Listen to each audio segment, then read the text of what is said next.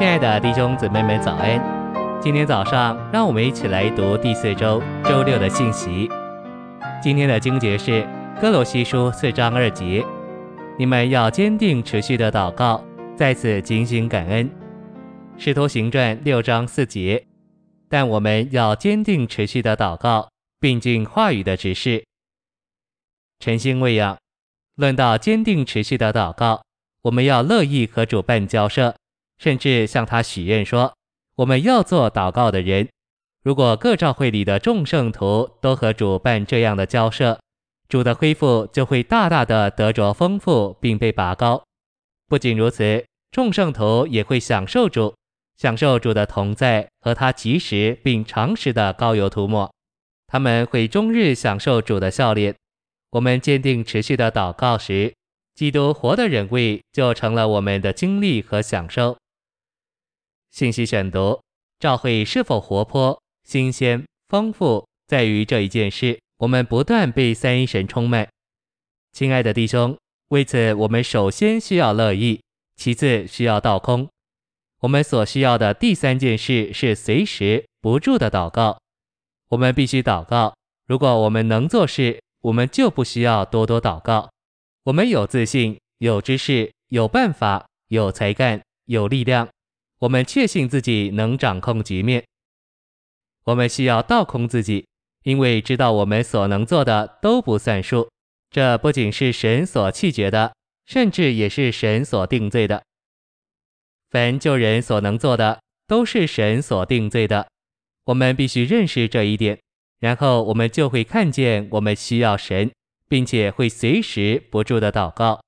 倘若你不乐意、不倒空、不祷告，我就无法帮助你，你也无法对别人有帮助。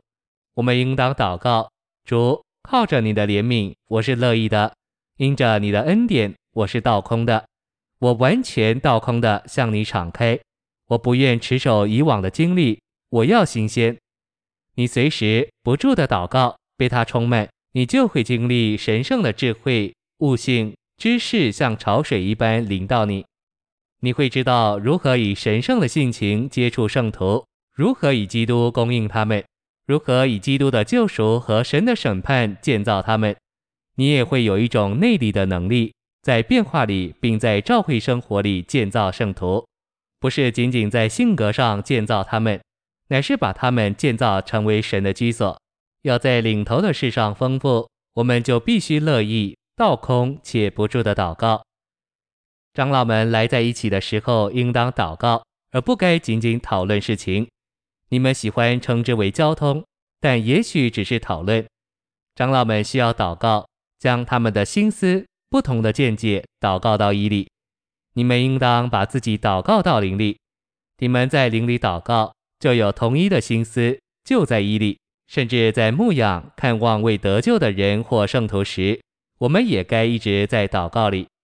我们都经历过，如果我们不住的祷告，我们去的时候就不会说我们原先以为要说的。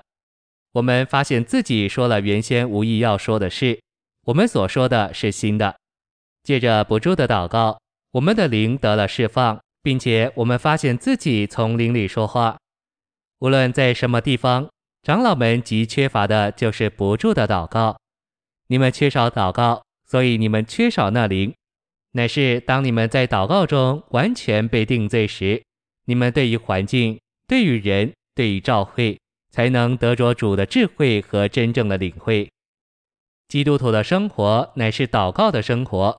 长老不是特殊的基督徒，要做正确的长老，就要做正常的基督徒。